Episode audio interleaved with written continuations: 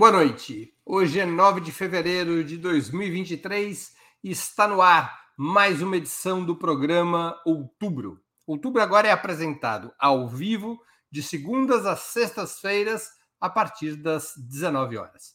Cada edição tem um trio fixo de convidados, homens e mulheres que representam o que há de melhor na análise sobre os acontecimentos nacionais e internacionais.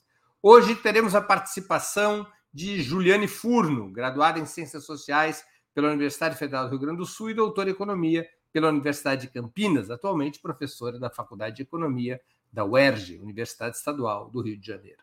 Joana Salem Vasconcelos, historiadora formada pela USP, mestre em Desenvolvimento Econômico pela Unicamp e doutora em História Econômica pela USP e Eduardo Costa Pinto, economista graduado pela Universidade Federal da Bahia e professor do Instituto de Economia da Universidade Federal do Rio de Janeiro. Em nome de Opera Mundi, cumprimento os três convidados. Também informa a audiência uma outra novidade do programa.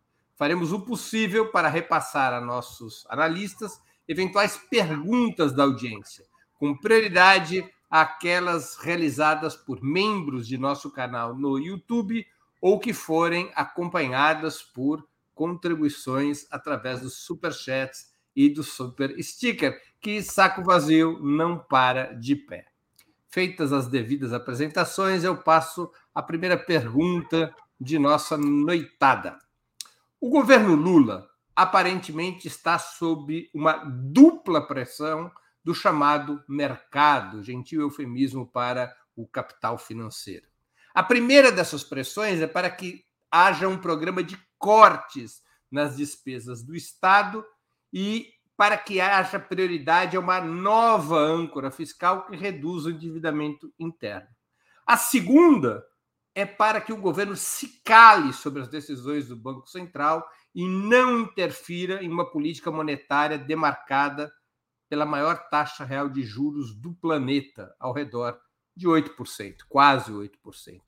Como vocês analisam a reação do governo a esse cenário de dupla pressão? Com a palavra, Juliane Furno.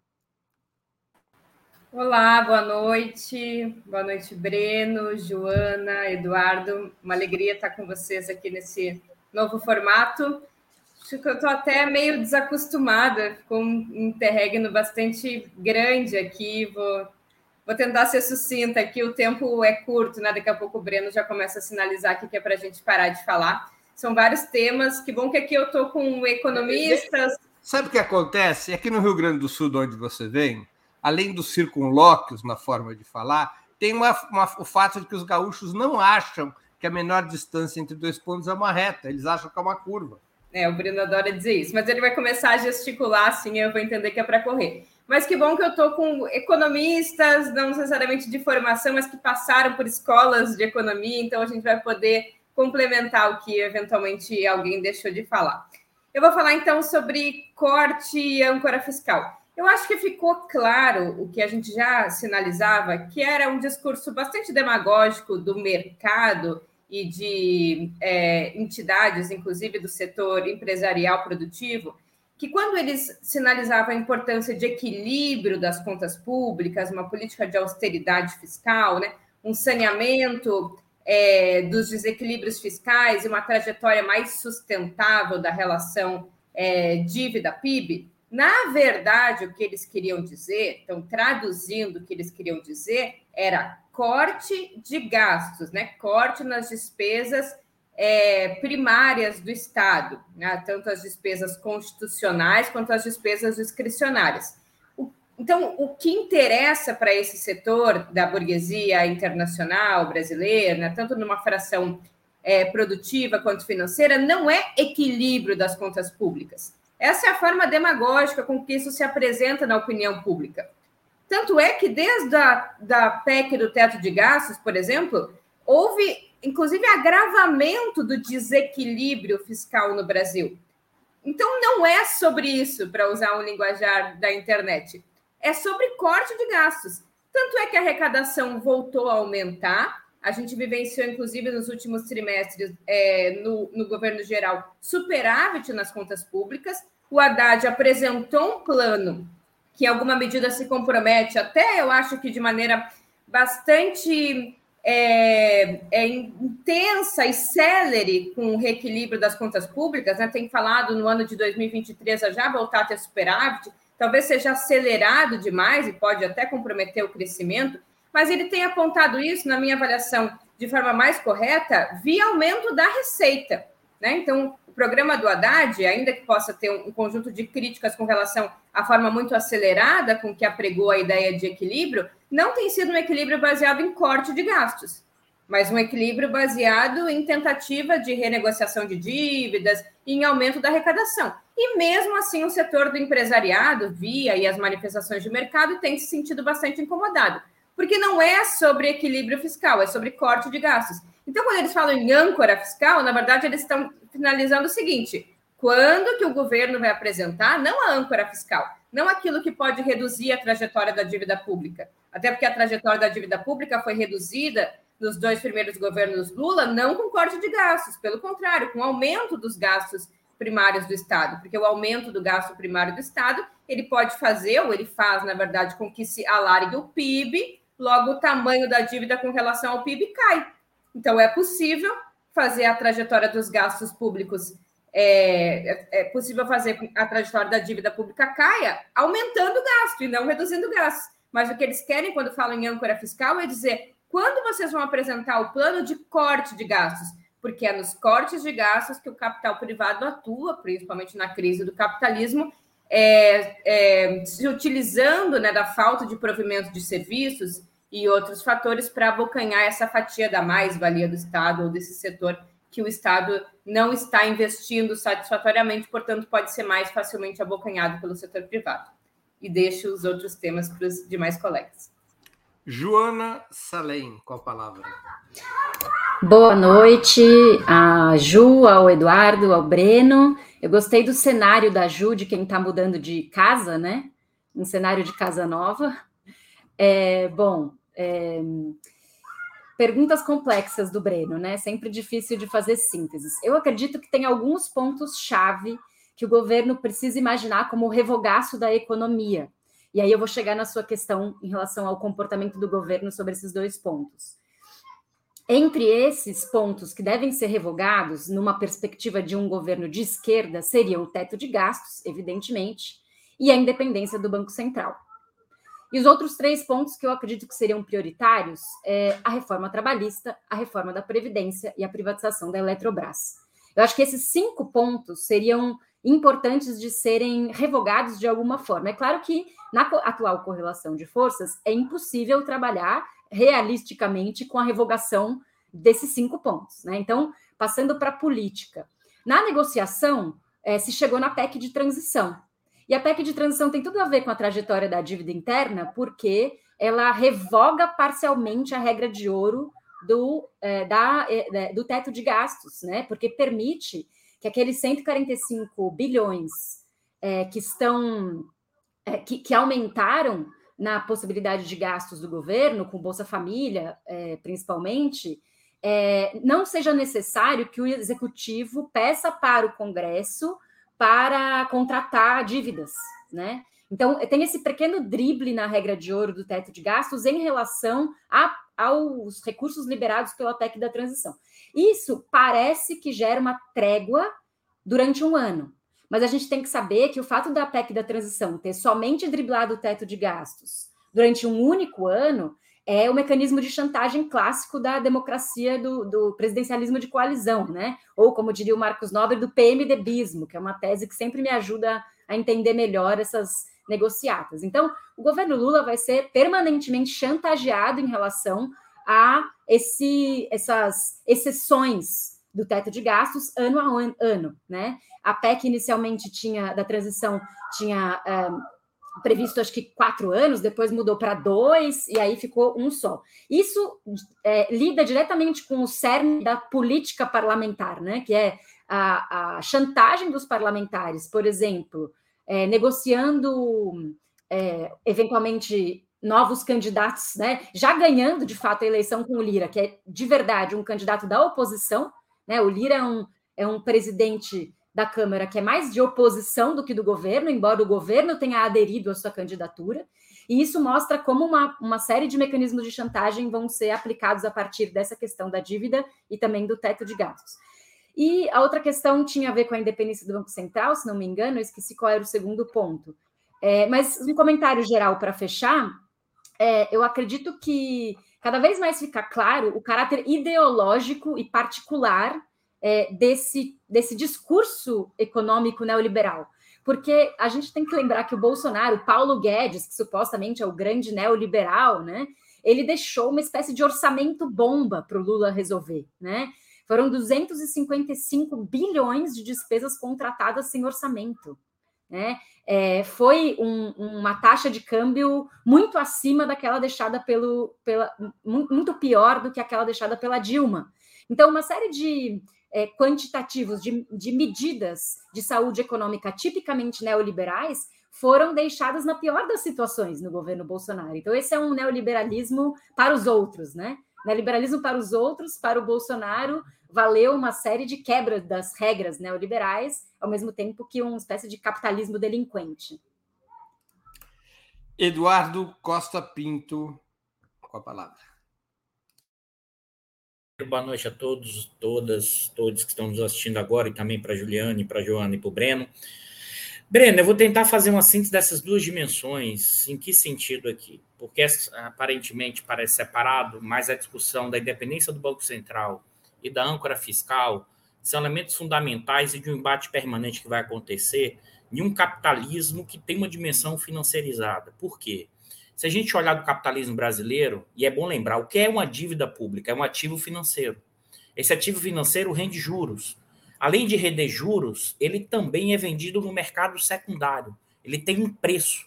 A taxa Selic é o preço naquele momento, mas ele é do mercado primário mas ele também é vendido no mercado secundário. Quem é que compra e quem vende esse título? Fundos de investimento, grandes aplicadores, inclusive a pessoa física. Porque eu estou chamando a atenção disso, né? desse mecanismo que é, que é importante. Para vocês terem ideia, é, o título da dívida pública representa em torno de 65% a 67% de toda a riqueza financeira do Brasil. Basta olhar esses dados da Ambima, que faz esse cálculo. E esse preço desse ativo financeiro tem a ver com o quê? Com a taxa Selic, né? E também no mercado secundário com a política fiscal.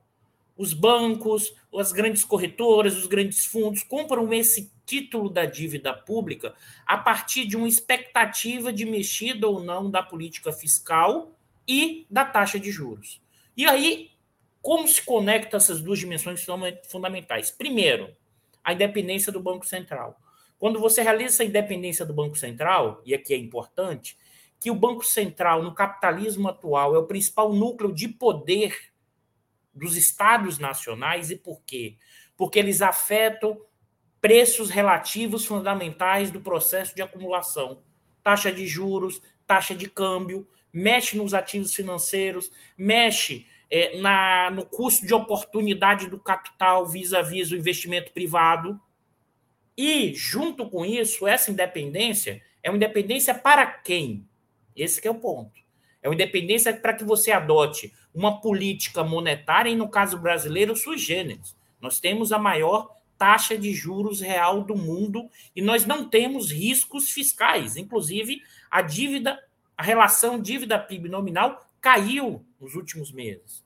Caiu. Olha, observe bem. O risco fiscal, que era dito que era um grande problema, até diminuiu né, nesse último ano. Mas você, o, o, que, é que o Copom fez? Né? Estabeleceu, manteve a 13,25, utilizando uma expectativa de taxa de juros futura. E o outro ponto dessa discussão é o quê? No mercado secundário, o preço da dívida está associado a uma expectativa da política fiscal. Logo, são dois pontos de confronto enorme e o Lula achou que não precisaria mexer no Banco Central. Ele nunca falou sobre a independência do Banco Central na campanha, mas ele, essa semana, deixou claro e começou a pressionar o presidente do Banco Central. Então, a questão do, do capitalismo financeiro é um elemento fundamental para entender essas duas dimensões. Passei um pouquinho e eu vou calibrando o tempo aqui, Breno. Muito bem. Essa primeira pergunta, houve uma flexibilidade fiscal por parte do entrevistador. É, eu, eu odeio quando o convidado me faz spoilers de pergunta, mas vamos lá. Eduardo Costa Pinto já fez isso. Deixa eu retomar aqui para que as, a Joana e a, e a Juliane também possam é, abordar esse tema e você possa retomá-lo. Antes das eleições, parecia claro que não era intenção do presidente Lula e da sua equipe econômica enfrentar, ao menos nos dois primeiros anos de gestão, até que vencesse o mandato do atual presidente do Banco Central, Roberto Campos Neto, não era intenção mexer no tema da independência do Banco Central. Havia até uma certa especulação de que o governo poderia vir mesmo a convidar Roberto Campos a ficar por mais um mandato se ele se comportasse, digamos, dentro das quatro linhas. Mas o fato é que o presidente Lula disparou abertamente contra a política monetária e contra a independência do Banco Central. Ele sacou o revólver e atirou. Essa teria passado a ser a independência do Banco Central, teria passado a ser uma questão crucial, decisiva e urgente para impedir um cerco recessivo sobre a economia brasileira a partir de 2024, aquilo que era para ser tratado lá na frente, agora terá que ser tratado imediatamente para impedir esse cerco recessivo? Com a palavra, Joana Salem. Bom, eu acho que o Lula ele é um gênio das oportunidades. Então, se ele está fazendo isso agora, é porque ele viu uma janela de desgaste necessária não necessariamente porque ele vai levar até o final a ideia de tirar o, o Roberto Campos ou de eventualmente reverter a política de independência do Banco Central, mas porque ele viu uma janela que eu acho que na narrativa política que ele constrói pode ser útil, né? Me, me explico. É, existiu aquele, é, aquele, aquela fotografia do Roberto Campos dentro do grupo de WhatsApp que o, o fotógrafo da Folha tirou uma fotografia com o celular do Ciro Nogueira, é, mexendo num grupo de WhatsApp de ministros do Bolsonaro, em que Roberto Campos responde a respeito do 8 de janeiro, se não me engano. Então, o 8 de janeiro abre uma série de fragilidades, que talvez essa fosse um pouco menos visível, mas o Lula talvez esteja vendo, que é o, a vinculação político-ideológica direta do Campos com o bolsonarismo, no momento em que o bolsonarismo está, digamos, chamuscado, é o desmoralizado perante as instituições da República. E então é, a, a, vinculação ideológica é justamente o oposto da independência, né? O, a, o discurso econômico, econômico da independência, é, como vocês já mencionaram, Eduardo falou, independente de quem, né? Na realidade, não existe independência porque não existe uma tecnocracia pura e neutra que vai gerenciar o Banco Central. Isso é uma falácia. Né? Então, a independência é do governo, a independência da, da, do político, da democracia. Né? É um Banco Central independente da democracia. No final, é isso. Então, eu acho que o Lula viu essa janela de oportunidades para desgastar é, essa ideia da independência. E também é bom lembrar que do governo Lula 2, Dilma, Dilma 1 e Dilma 2, nos períodos em que houve alguns momentos de alta da inflação, a meta da inflação se tornou uma obsessão da imprensa, que posteriormente se tornou a imprensa golpista. Né? A meta da inflação, a gente já não aguentava mais o Sardenberg, a Mônica, a, a Miriam Leitão e todos esses comentaristas econômicos da grande imprensa, da burguesia, falar de meta de inflação. Parecia que eles não tinham outro assunto. E agora, quando o Lula faz isso, ele também te, é, inteligentemente joga no colo do presidente do Banco Central essa responsabilidade. Olha, se o presidente do Banco Central não consegue atingir a meta de inflação que ele mesmo criou, ele não está fazendo seu trabalho direito, logo ele pode ser exonerado. Então, ironicamente, essa obsessão com a meta de inflação também pode ser aproveitada do ponto de vista político para é, mostrar a incompetência do Roberto Campos nesse aspecto, dentro dos critérios, dos parâmetros do próprio neoliberalismo. Acho que isso pode ser útil de alguma forma para desgastá-lo, eventualmente exonerá-lo e com isso também é, diminuir a, a credibilidade dessa ideia de independência do Banco Central e, quem sabe, caminhar para um acúmulo de forças no sentido da, da recuperação do Banco Central para a democracia. Muito bem. Eduardo Costa Pinto com a palavra. Vamos lá, desculpa do spoiler, Breno, mas vamos lá.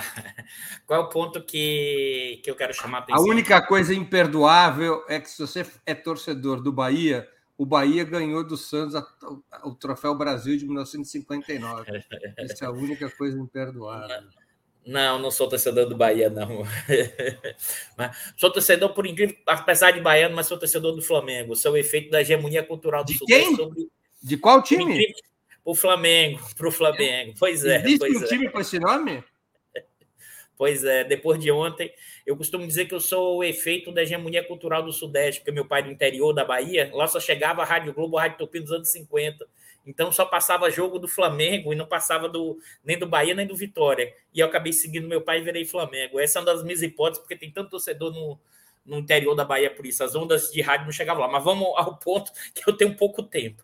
É, aqui acho que é um elemento fundamental que o, o, Lula, e ele não tocou em, em nenhum momento da campanha, e olha que o Lula, para mim, deixou claro o programa econômico que ele pretendia há muito tempo durante a campanha. O Lula tem dito durante a campanha que ia aumentar o investimento público, ia aumentar o investimento, que ia mexer na reforma trabalhista, né? que ia colocar o pobre no orçamento, o rico no imposto de renda e fazer mudanças na, na política de preço no investimento da Petrobras. Ele nunca tocou no Banco Central. Imagino, Breno, que em certa medida ele pensou que seria possível um pouco do que aconteceu lá em 2003, 2004 e 2005, durante o primeiro governo Lula. Em certa medida, não existia uma independência do Banco Central, mas se a gente retorna no tempo, Meirelles começou o governo até aumentando a taxa de juros em 2003, em 2004, mas depois executou uma mudança dados os parâmetros. Acho, acho que essa mudança de rota aconteceu, e aí eu vou juntar com um fenômeno político. O 8 de janeiro ligou um alerta no Lula. Um alerta o seguinte: a temporalidade política vai ser muito diferente do que foi naquele momento inicial. E essa temporalidade política está fortemente articulada com a temporalidade e a necessidade de rapidamente ativar a economia, gerar emprego e gerar renda. Segundo a última pesquisa PNAD, para a gente ter uma ideia, são 23 milhões de população em subutilização de emprego. Né? A despeito da queda da taxa de, de, de, de desemprego, mas você tem 23 milhões de pessoas na subutilização. E o Lula percebeu que essas pressões políticas, que seja do bolsonarismo ou de outras forças sociais, né, isso pode sim gerar tensões cada vez maiores no seu governo. E ele percebeu que é necessário que ativar a economia, gerar emprego e renda muito mais rápido. Ele não terá, como foi entre o início do seu governo lá atrás e o evento do, do mensalão, um time tão grande para ativar a economia como ele ativou a partir de 2005. Lá demorou 2003 e metade do ano de 2004 para ele botar a máquina do acelerador para ativar a economia. Ele percebeu que ele tem que ativar rápido. E um dos entraves disso é o quê? O Banco Central. Porque se você mantém uma taxa de juros desse tipo, né? Só para vocês terem ideia, pessoal, o Brasil em 2022, com essa taxa de juros, pagou em termos nominais, eu estou com a minha colinha aqui, né? É, em termos de juros, 586 bilhões de reais. Em 2021 era 448, aumentou quase 150 bilhões de reais de pagamento de juros. É a PEC da transição é a PEC da transição. Né? Observe que, a despeito do superávit primário, que aconteceu o ano passado, você aumentou o, o pagamento de juros mais do que o superávit primário no ano, no, nesse ano. Ou seja, você acelerou de novo esse rentismo, e aí o Lula percebeu que seria necessário o quê? Fazer esse enfrentamento, porque ele tem que destravar a economia. E uma dessas travas é atual gestão da política monetária e da independência do Banco Central. Juliane Furno, com a palavra. Bom, eu estou é, bastante contemplada, quero aqui dar uns pitacos. É, eu não sei é, as respostas, mas quero relembrar algumas coisas, inclusive uma entrevista que o Guilherme Melo deu aqui é, para o Breno, não no programa Outubro, mas no 20 Minutos, é, que, inclusive, ele, foi perguntado pelo Breno sobre o tema da independência do Banco Central, né, e ele mesmo falou: ó, tem muitas pautas para serem tocadas é, antes desse tema.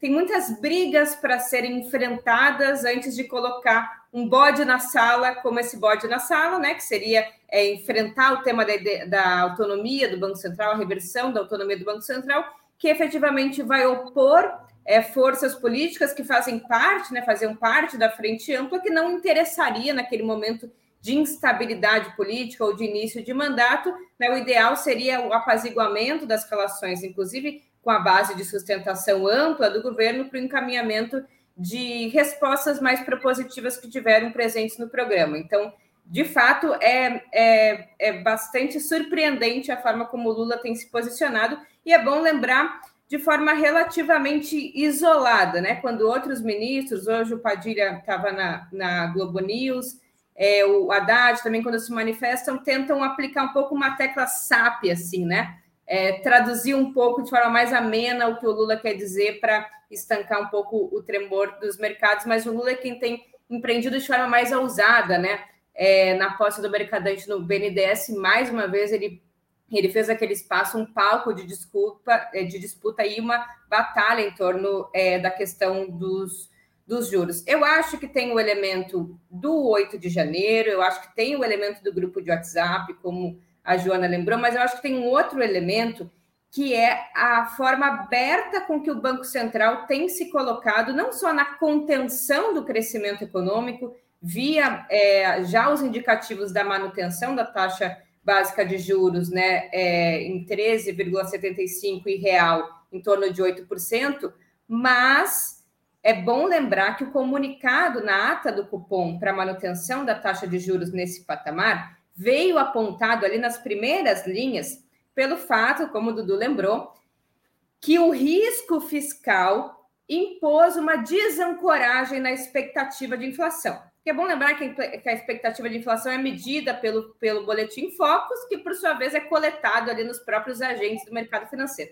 Acontece que essa desancoragem forte que houve das expectativas de inflação se deu em grande medida pelo Banco Central. Porque enquanto os agentes de mercado estavam estimando uma expectativa inflacionária em torno de 0,40 e poucos por cento para o mês de, de janeiro, se não me engano, o Banco Central estimou para 0,60. Então, quem produziu a desancoragem da expectativa foi o próprio Banco Central, o que, por sua vez, motiva a manutenção dos juros altos. Ou seja, o Banco Central não só está operando em termos dos fundamentos macroeconômicos, mas operando na política, porque constrói um ambiente de certeza nesse sentido. E eu acho, para finalizar, que é muito bem-vindo esse tipo de ação do Lula, porque num ambiente de polarização política e num ambiente que a economia vai ser o ponto nevrálgico, como o Dudu falou, nós vamos precisar fazer mudanças muito substanciais. E a economia, estúpido, né, para lembrar da, do, do, da importância da economia, da geração de emprego, inclusive do, da capacidade do Estado, da política fiscal não serem é, nubladas e não serem é, anuladas pela, pela política monetária restritiva, o Banco Central vai precisar reduzir a taxa básica de juros para garantir o acesso é, ao consumo, principalmente o investimento que gera, por sua vez, emprego. Então, acho que o Lula está fazendo muito bem, mesmo que seja para ver uma, uma, mediação, mas primeiro você enfrenta né, o seu adversário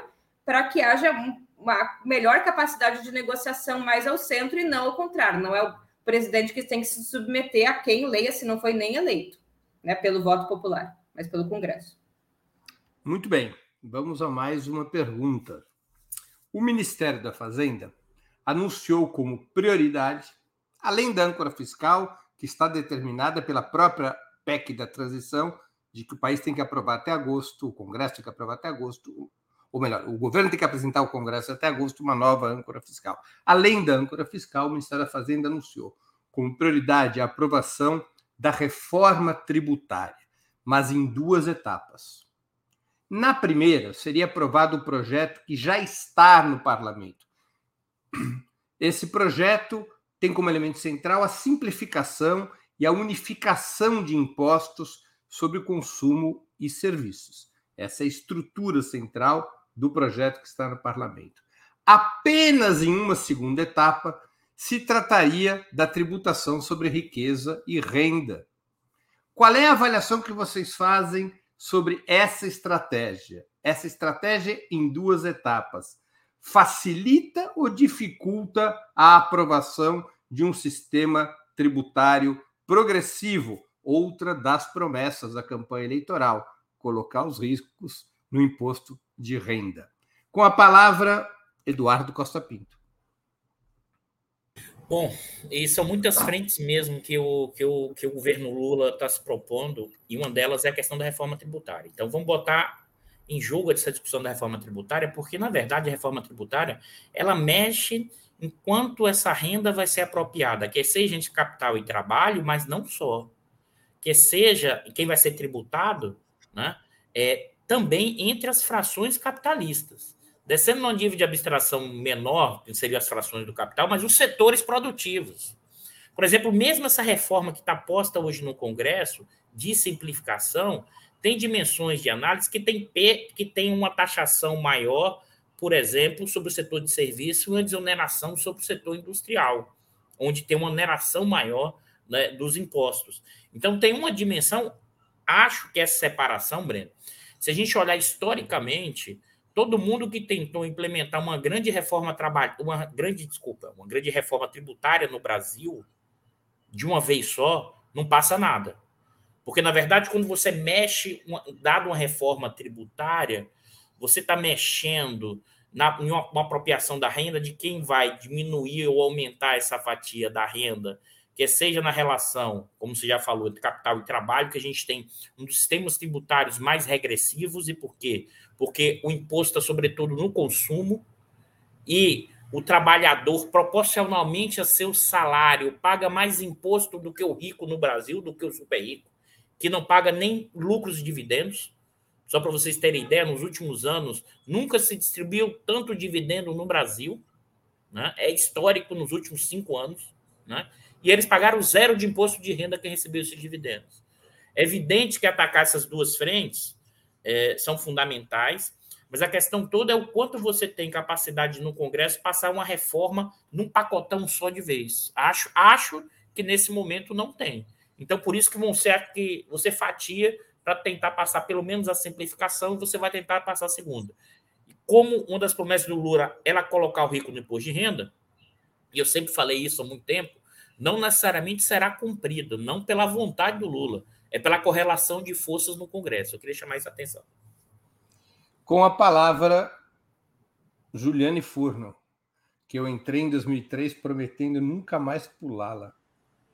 Obrigada, Breno. É, eu eu né, tenho a, a impressão de que é ruim fatiar a proposta. Até porque, obviamente, né, pela composição política, pela correlação de forças no Congresso, interessa muito mais a proposta que visa a simplificação do sistema tributário do que a modificação da estrutura é, da carga de tributos, né, de como ela é recolhida no Brasil. Então, tem uma tendência, me parece, de haver um amplo debate, uma mobilização dos congressistas para aprovação da primeira parte e grande parte das coisas que não aconteceram, né, das medidas importantes que não aconteceram é, nos governos é, Lula e nos governos Dilma, tem a ver também não só com, às vezes, né, falta de vontade política, falta de empenho político, mas também pelas próprias relações com o Congresso, né, principalmente com quem comanda, tem a presidência do Congresso, né, com, a, com a celeridade, com a, a, forma com que o Congresso pauta determinados temas e não pauta outros. Então, eu acho que pode acontecer do Congresso que tem interesse na simplificação da estrutura tributária, que também nos interessa, né? Acho que é também importante não demonizar o fato de que a gente tem um ponto de convergência do ponto de vista da necessidade de dar mais competitividade é, para o setor empresarial no Brasil, a reduzir o, o, o litígio né, da estrutura tributária, a burocracia da estrutura tributária brasileira, mas tende a haver uma maior disposição em debater esses temas e uma menor disposição do enfrentamento de um tema que tende a acirrar o conflito distributivo, que é a questão né, do imposto direto é, a ampliação do, do imposto direto e, e, a redução, a modificação da forma com que se coleta né, a tributação é, direta e indireta no Brasil. Então, eu acho que tende a essa segunda parte nunca ser pautada e, mais uma vez, ela não sair do papel. Agora, tem que ver a estratégia que ela foi pensada, né? Se a ideia de que se ela for inteira não passa nada, ou a ideia é se ela for separada, pelo menos uma parte passa. mas eu acho que valeria a pena, pelo menos, tentar, no primeiro momento, ser aprovada como um pacote. Porque fora a ideia de que, de que você precisa reformular estruturalmente, de forma radical, o sistema tributário, não é uma reforma tributária, é uma mudança no sistema tributário. Se é para re reduzir a burocracia, o efeito em cascata, a tributação em cascata no Brasil, basta modificações de caráter pontual, se é para simplificar tributos. Se você falando de reforma tributária, nós vamos enfrentar esse tema, vamos colocar no Congresso esse tema, eu acho que nós temos que colocar para valer. E aí é colocar o dedo na ferida e enfrentar um tema que não é nem nada de caráter muito revolucionário, mas é se adequar às melhores práticas que acontecem né, na OCDE e até nos países é, de estrutura produtiva parecida com a nossa, se não com uma carga tributária parecida, mas uma estrutura é, produtiva parecida no que tange né, a redução do absurdo que é 49% de toda a arrecadação tributária no Brasil, do Brasil vir de um imposto que necessariamente é um imposto que alarga as desigualdades é, sociais, porque é um imposto indireto, que taxa a mesma coisa de rendas que são extremamente díspares, como é a desigualdade, a dispersão salarial no Brasil. Então, acho que vale a pena enfrentar esse tema de forma geral, e aí, se não conseguir né, enfrentar ele no Congresso de forma blocada, que inclusive se tente primeiro enfrentar a parte mais difícil e depois se passe a forma mais fácil, que é a que interessa mais, inclusive, ao empresariado, e mas não começar derrotado, né? Passando primeiro a, a proposta que, que já circulou no Congresso na PEC 45, a 101, e depois deixando a que mais interessa ao povo brasileiro e as promessas de campanha, que é colocar o pobre no orçamento e o rico no imposto de renda. Joana Salem com a palavra. Bom, primeiro eu preciso fazer a ressalva que eu acho que esse tema tributário é um dos mais difíceis de entender e eu, assim, tenho uma série de dúvidas a respeito dele também, sobretudo por conta dos embrólios do Pacto Federativo, né? De como são os repasses que são feitos da União para os estados e municípios, e acho que isso sempre gera um nível de tensão entre estados, municípios e União em relação a qualquer projeto de reforma tributária que dificulta o debate público a respeito, né? Dito isso, eu acho que, como disse agora há pouco alguém que comentou aqui embaixo, acho que há algo a ser feito que precede a reforma tributária e que é mais fácil, imagino que seja mais fácil de fazer e mais ágil e rápido, que é fazer a reforma da alíquota do imposto de renda, da tabela do imposto de renda. Né? A tabela do imposto de renda não, for, não é reajustada desde 2015. Já fazem, então, oito anos que a tabela está defasada. Os isentos de imposto de renda no Brasil são aqueles que ganham até R$ 1.900. Se isso fosse reajustado para os valores de 2015, 2014, é, as pessoas que ganham 5 mil reais poderiam estar isentos de imposto de renda. Então, para começar por aí, é uma coisa muito simples, é um debate mais fácil de fazer, que é, é identificar como que as pessoas que têm, que são inclusive de classe média, poderiam estar pagando menos imposto e, eventualmente, é, nessa reforma, nessa mudança da tabela, a alíquota para os mais ricos poderia também aumentar. Né? Então, eventualmente, antes de se aprovar um imposto sobre grandes fortunas, seria possível aumentar, fazer um pequeno ajuste nessa tabela de modo a tornar a estrutura tributária brasileira um pouco mais progressiva. Não ainda nas metas, no, no que a gente gostaria que fosse, mas é, um caminho, um passo adiante nesse sentido. Segundo, eu acho que é sempre interessante a gente dar aquele exemplo que o Guilherme Boulos sempre dá nos debates das eleições, que é sobre o fato de que no Brasil é, jatinho, iate e aviões e helicópteros são isentos de imposto de renda. Né? Acho que isso é o emblema de como a gente vive um país de ponta cabeça. E mesmo assim, essas elites é, têm é, chiliques, né, dão piti é, quando se fala em qualquer tipo de aumento de tributação para determinados setores. Eu acho que esse é um dos pontos mais difíceis mesmo que o governo vai enfrentar, tanto pela complexidade do pacto federativo em relação à estrutura tributária, é, no sentido do, do, que é o Brasil, né? A, a estrutura da República e, do, e do, da, dos acordos que existem entre as entidades da federação, mas também por conta de uma questão de classe, né? O Brasil é o país que mais, as elites brasileiras, é, as elites do atraso, né? Como diz o Gessé de Souza, são as elites que mais protegeram a sua, a, a sua, o seu patrimônio no que diz respeito à cobrança de impostos. Não é à toa que é, o imposto sobre herança nos Estados Unidos, por exemplo, que é o, né, o país capitalista por definição, é muito maior do que no Brasil. Né? Eu lembro do Thomas Piketty fazendo essa comparação, né? Como que nos Estados Unidos o imposto sobre herança é muito maior que no Brasil e como que as elites brasileiras historicamente tiveram essa habilidade de se proteger e se blindar em relação a, a, a pagamento de impostos, né? Sempre se sentindo muito injustiçadas a respeito e acho que é, aí reside um poder de classe que é muito difícil de, é, de romper. Eu espero que pelo menos um pouco empurrar um pouco para lá o governo consiga. Muito bem.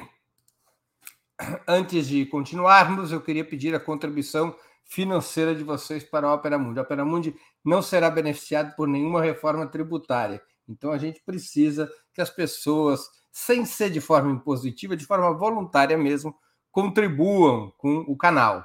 Há seis formas de fazê-lo. A primeira é a assinatura em nosso site, operamundi.com.br apoio. A segunda, se tornando membro pagante em nosso canal no YouTube.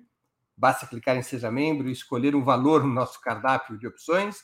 A terceira e a quarta, contribuindo agora mesmo com Super Chat ou Super Sticker. A quinta, através da ferramenta Valeu, valeu demais quando assistirem aos nossos programas gravados. E a sexta é através do Pix. Nossa chave no Pix é apoie.operamundi.com.br. Vou repetir nossa chave no Pix: apoie.operamundi.com.br. A mais eficaz de todas as armas contra as fake news é o jornalismo de qualidade. Apenas o jornalismo de qualidade coloca a verdade acima de tudo. E esse jornalismo que a Opera Mundi busca oferecer todos os dias depende da sua contribuição, do seu engajamento, do seu apoio, do seu bolso.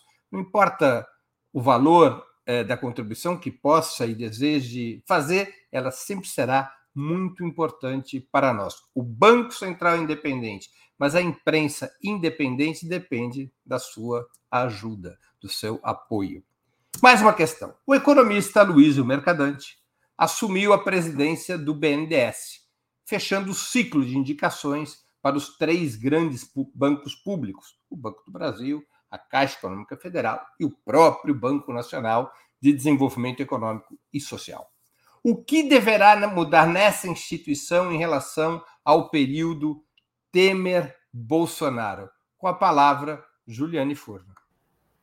Ah, absolutamente tudo. É até difícil é, é, indicar aqui, mas vamos pegar, acho que, os elementos que estavam presentes no discurso.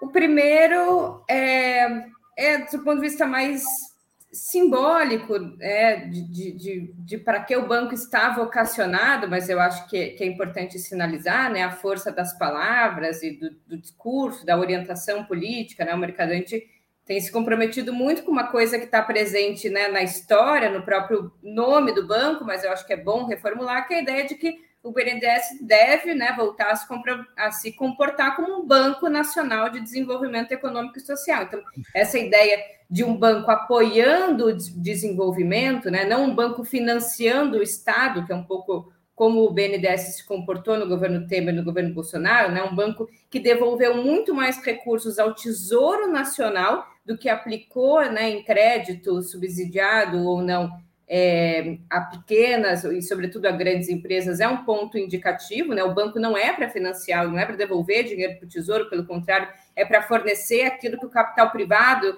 e o incipiente mercado de capitais não consegue desenvolver no Brasil, não é nem para concorrer com o setor privado, pelo contrário, é para garantir condições de que o setor privado tenha condições é, de ser soerguido, de se desenvolver no Brasil. Ele lembrou muito né, quem já ocupou o espaço do BNDES, principalmente do ponto de vista mais desenvolvimentista, embora também tenha lembrado o Roberto Campos, que não tá, não pode ser acreditado como um liberal, mas também não um desenvolvimentista, tal como foi né, o Sérgio Lessa, a Tavares, o Celso Furtado, que estiveram muito presentes no discurso de posse, acho que isso é importante. A ideia de que o banco né, tenha um caráter, seja um Exim Bank, né, um banco que financia as empresas brasileiras, mas que financia o custo do capital, que financia as exportações no Brasil, ou que financia, né, por outro lado, as importações dos produtos e dos serviços brasileiros. Isso é um ponto importante É, o BNDES foi muito criminalizado no, no, período recente por supostamente ter emprestado dinheiro, né, financiado países e ditaduras latino-americanos, né, fazendo a estratégia dos principais bancos de investimento dos países né, capitalistas ou dos, dos bancos né, que cumprem esse mesmo papel nos Estados Unidos, que é financiar é, estados nacionais para aquisição de bens e serviços do, seus próprio, do seu próprio país, né? uma estratégia de inserção comercial e de internacionalização das suas grandes empresas bastante exitosa. Somo a isso também é, a mudança, o Mercadante não falou em retorno à TJLP, a taxa de juros de longo prazo, é, que era característica do período anterior, mas uma mudança principalmente na volatilidade, é, que era característica, que é característica da TLP, que é a taxa de juros instituída no governo Temer, então uma taxa que seja bem menor do que hoje, basicamente a TLP está próxima à taxa Selic, então que de fato estimule e financie o setor privado, é, e uma vocação do banco para o financiamento né, de grandes obras de infraestrutura que tenham externalidade, retorno para a sociedade, dentro de um plano mais geral de desenvolvimento, mas deixaria aqui também para finalizar a ideia de um banco compromissado com os temas da sustentabilidade, da mudança da matriz energética. Isso já está ali como um dos pontos importantes. Eu acho que essa mudança em relação ao papel apequenado que o banco tinha no período passado, para um tema que deve ser o principal tema da revolução do século XXI, que deve ser do ponto de vista energético, é uma ideia que o BNDES se comprometeu nesse período e acho que, se conquistada, deve fazer o BNDES voltar a ser o que ele deve ser por excelência, que é um banco que financia o desenvolvimento de longo prazo do Brasil.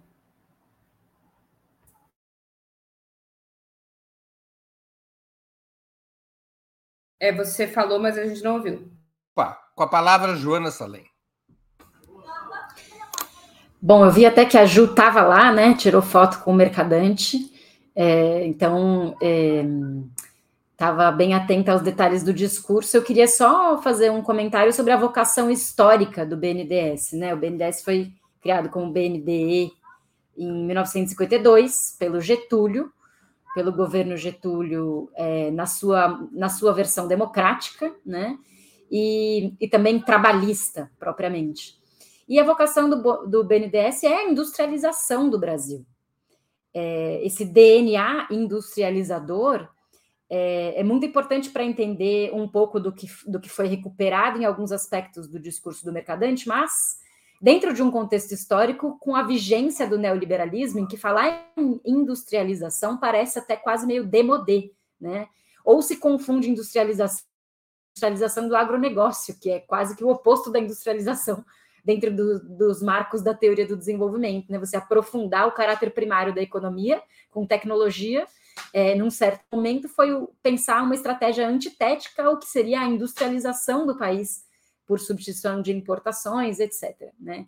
Agora, é, é, esse problema da, da, reindustrialização do Brasil, acho que é muito complexo de ser debatido e muito desafiador. Evidente que o governo, em quatro anos, está não tem as ferramentas necessárias para reindustrializar o Brasil, é, seria necessário ter um projeto estratégico muito mais sólido que envolvesse não só os, os, partidos políticos que compõem essa parte de esquerda do governo, né? Mas também setores do mercado. E aí eu venho num ponto crítico, dialogando um pouco é, criticamente com a fala da Ju. É, tem uma reportagem da Piauí que foi escrita em 2015 ou 2016 que eu nunca esqueci que marcou muito quando eu li, que é uma reportagem que se chama O Ralo. Não sei se a, Lu, a Ju se lembra ou chegou a ler. É uma reportagem em que a Piauí faz um levante de investimentos importantes do BNDES durante os governos Lula-Dilma, e é, chega à conclusão que entre 2008 e 2015 o BNDES emprestou o equivalente a 10% do PIB ao setor privado é, a partir daquela ideia da política das campeãs nacionais e tudo mais. E que, no entanto, esses, é, é, esse, esse, setor privado que recebeu esses empréstimos não é, realizou os investimentos prometidos, deixou a desejar, inclusive é, atravessou um período de crise, e aí o repórter atribui a isso a, a, ao, ao rentismo desses setores. Né? Então, o BNDES investe em setores privados, apostando num processo de reindustrialização, mas existe esse caráter rentista que paira sobre a burguesia brasileira, e o rentismo prevalece, claro que teve a Lava Jato, uma série de outros fatores que dificultaram o desenvolvimento de certos setores, mas o fato é que esse investimento do BNDES escorre pelo ralo. É, de certa forma, eu acredito que no discurso do mercadante, também nessa, nessa, nesse wishful thinking do governo Lula, existe uma espécie de utopia neo-keynesiana, que acredita que alguma parte do setor privado vai querer realmente industrializar o Brasil ou realizar um processo de grandes investimentos que, que deem retorno nacional, um retorno é, para o crescimento do país. Né? Enquanto a gente sabe que a burguesia brasileira, como dizia o Teotônio dos Santos lá atrás, é muito mais uma burguesia interna do que uma burguesia nacional uma burguesia que não tem projeto nacional, ela atua, por acaso, dentro do território nacional, mas ela não tem interesse político em engrandecer o país do ponto de vista econômico, por isso está aí as lojas americanas, não preciso falar mais nada. Né?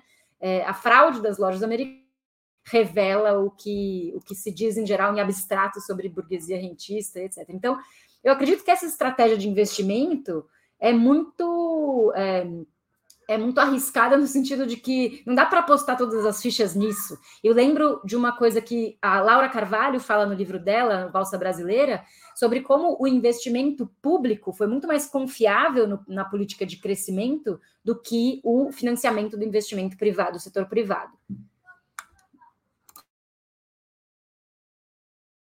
Com a palavra, Eduardo Costa Pinto. Vamos lá. Eu vou Vou pegar esse gancho aí que a Joana levantou e vou é, trazer uma dimensão histórica, mas uma dimensão também da conjuntura dos últimos anos para entender possíveis mudanças. Vou tentar ser sintético, Breno, não vou passar muito tempo, não. Porque eu acho que a questão, se a gente olha historicamente, quais são os limites do nosso subdesenvolvimento? Está tá associado à questão do financiamento para o desenvolvimento. O BNDES foi criado em 52 com essa função, o financiamento para o desenvolvimento com foco na industrialização. Mas era questão da dificuldade do financiamento privado, sobretudo para a questão da formação bruta de capital. Né? E o BNDES teve esse papel fundamental até os anos 80. Nos anos 90, o banco vai funcionar não mais como esse papel durante o governo Fernando Henrique, mas como o gerenciamento das privatizações. A partir dos anos 2000, no governo do PT, você volta com essa função de financiar o desenvolvimento. E o ponto que a Joana chamou a atenção, com foco, sim, nas campeões nacionais, esse era o foco, né? que em certa medida, vamos lá, e até o momento deu certo, deu certo, tá? Se você pensar até 2010 e 11 deu certo, mas a dificuldade com a própria Joana alertou, quem são esses campeões nacionais? O quanto no âmbito da Lava Jato eles venderam Inclusive, a JBS botou sede lá fora. Em termos de do papel, crédito, débito do banco, você não teve grandes problemas. O, o, se você pega o BNDES com o, o banco de participação, o o, que compra e vende ações, se você olhar a rentabilidade, foi alta nesse período. Acho que a Joana está chamando a atenção, um ponto importante, que é o financiamento do desenvolvimento não conseguiu, em certa medida, alavancar tanto mas alavancou. Aí eu discordo um pouco dessa reportagem da Piauí que, que foi pelo ralo. Eu acho que é equivocado em várias dimensões. Porque, por exemplo, o avanço da energia renovável no Brasil, no Nordeste, foi financiado fortemente pelo BNDES, com taxa de juros subsidiadas. Isso permitiu que a gente passasse a produzir aqui equipamentos né, de energia renovável, que até então não tinha no Brasil. Em certa medida, os juros mais baixos permitiu. Tem vários mecanismos, acho que a grande discussão é quem financiar e como financiar. Eu acho que, inclusive, o próprio Lula sinalizou durante a campanha né, que o financiamento ia ser mais focado na pequena e média empresa. Eu acho que a aposta das campeãs nacionais, em certa medida, não está mais nesse parâmetro. Isso é o Lula falando. E por que isso? Porque o projeto das campeãs nacionais desembocou na Lava Jato, esse pessoal é, mudou sede e, na verdade, eles não e mudaram, inclusive, a estratégia atual. A estratégia atual das grandes empresas é a acumulação pela mais-valia absoluta, é aumento da exploração da força de trabalho. Os empresários hoje, inclusive, eles apostam nesse liberalismo. Eu acho que o BNDES, em certa medida, vai apostar em algumas frentes, acho que tem uma mudança enorme. O BNDES vai ter um papel ativo, porque o Banco de Desenvolvimento, como característica fundamental, é financiar o desenvolvimento e industrialização. Acho que o BNDES vai começar a gerar rota. Eu acho que a gente tem que só um cuidado para fechar, Breno, é que são muitas frentes ao mesmo tempo, e é claro, como foi um desastre, um multi até então, a gente quer tudo que mude muito rápido. Vai ser um processo de mudança com tensões permanentes e giradas. Eu acho que o BNDES, como os vários outros instrumentos, você vai tentar realizar essa mudança e que vai ter um papel importante, fundamental nesse financiamento. A minha dúvida é só se a TJLP não teria que voltar ou não. Eu tenho dúvida sobre isso. Acho que até o Lula falou sobre isso também durante o discurso dele. Conforme combinado, eu vou aqui escolher uma pergunta dos nossos espectadores para a gente finalizar o programa de hoje. São várias as questões, a que eu vou escolher aqui é exatamente a última das questões que diz respeito ao BNDES. O Caê Cavalcante, que é membro do canal, ele pergunta: o BNDES vai financiar o MST para termos trigo próprio com a palavra Joana Salem? Ela pode eventualmente complementar a intervenção dela sobre o BNDES. Olha, eu sou a favor, Caê. Eu acho que tem que financiar Inclusive porque recentemente o próprio MST é, fez uma rodada de captação de recursos na Bolsa de Valores, né? Teve uma, um debate sobre a financiarização dos movimentos sociais. E a gente sabe que o MST, é, dos anos 90 em relação aos anos 2000, passou por uma mudança tática importante, né? É, deixou de ser um movimento de avanço territorial e ocupação de terra propriamente dito, como foi nos anos 90, e se acomodou numa base de apoio do governo Lula com uma estratégia prioritariamente produtiva. Isso já faz quase 20 anos. Então, o MST, de fato, se configurou como uma força produtiva no Brasil, que faz disputa com o paradigma de produção agra, do agronegócio, que é envenenado e que é monocultivo e que é, é esse neocolonialismo né, que a gente tem nos latifúndios brasileiros.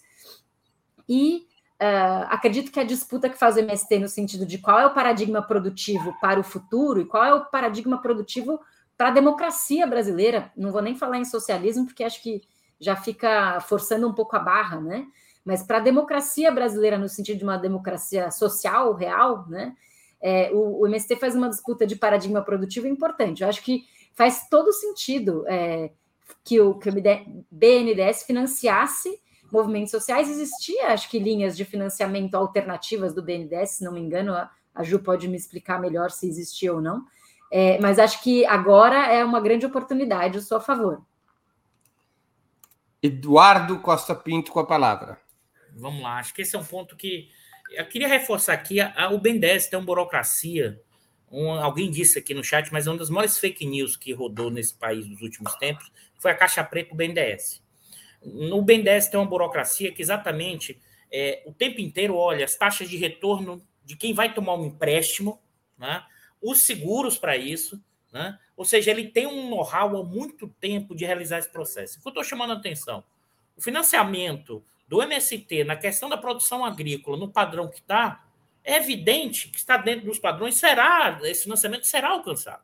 Eu chamei atenção até no final da minha fala, minha percepção, não sei o quanto isso, mas é, eu acho que vai avançar muito o financiamento da média, estou dizendo não da grande empresa, da super empresa, mas da média para a grande empresa, da média e da pequena empresa. Essa é uma dificuldade enorme do financiamento. Esse é um horizonte né, que permite a possibilidade de ampliação de vários negócios, porque essa mega burguesia brasileira, você dá financiamento, subsídio, na hora H, ela aposta na mais-valia absoluta. Então, financiar o MST no sentido da agricultura, é o BNDES, não vejo nenhum empecilho para isso, os projetos econômicos viáveis para isso. Eu acho que essa linha de frente do BNDES de ampliação que do financiamento para energia renovável, para agricultura, né, nesse padrão mais familiar, eu acho que tende a expandir é, no, no, no, durante a gestão Lula, durante a gestão Mercadante. Eu acho que a aposta é, da grande empresa nacional. Eu acho que depois do que a gente viu nos últimos anos, é, será difícil é, é esse novo financiamento a partir da posse dessa grande empresa no capitalismo brasileiro, porque desde que a gente viu do golpe parlamentar de 16, essas grandes empresas aqui eu queria chamar a atenção, não só financeiras, estão lucrando como nunca. A indústria de transformação que sobrou teve taxa de rentabilidade de 32% lucro líquido sobre patrimônio líquido. Nesse momento, eles não precisam nem tanto desse financiamento do BNDES. Acho que o BNDES deveria expandir por essa dimensão e sim financiar os projetos do MST, desde que tivesse a taxa de rentabilidade o horizonte, como ele faz com qualquer outro projeto é, nessa discussão. É isso. Juliane Furno, com a palavra.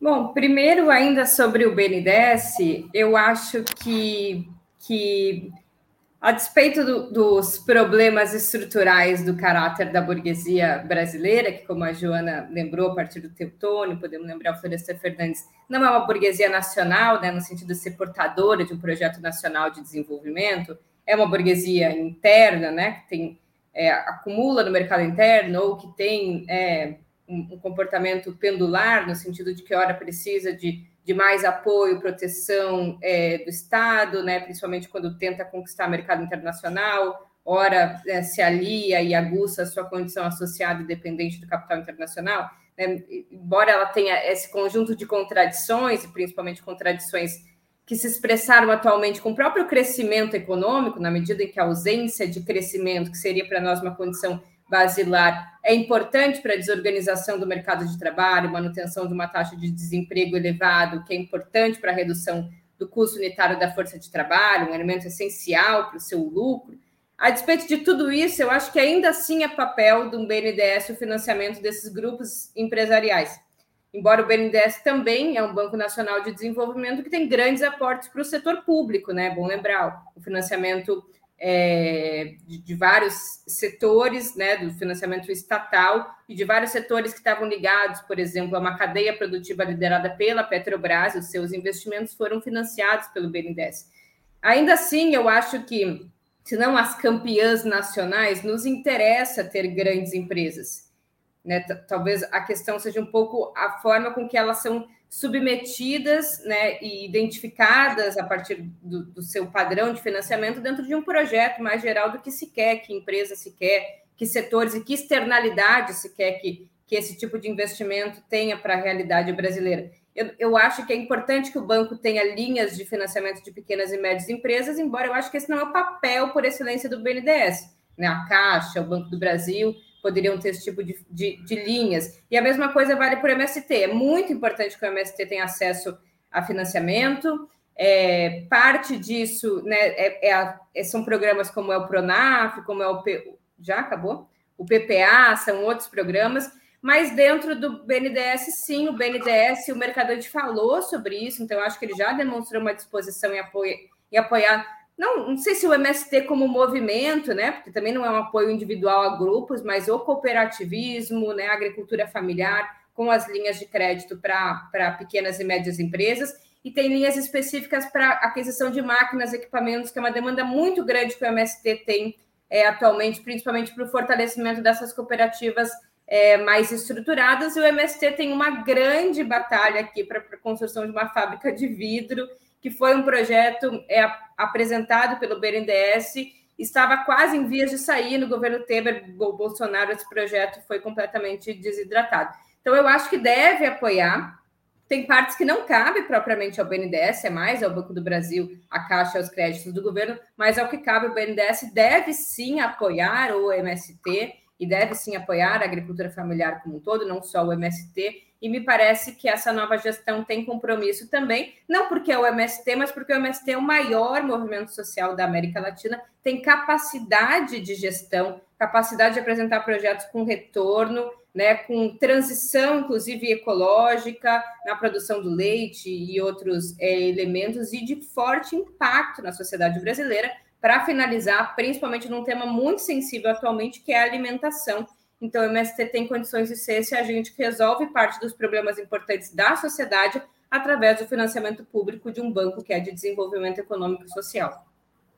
Muito bem. E assim chegamos ao final de mais uma edição do programa Outubro. Eu conversei hoje com Juliane Furno, Joana Salem e Eduardo Costa Pinto. Nós voltaremos a nos ver nas edições de terça-feira, na próxima terça-feira dia 16 de fevereiro. Muito obrigado aos convidados e à audiência. Boa noite e boa sorte a todos e a todas.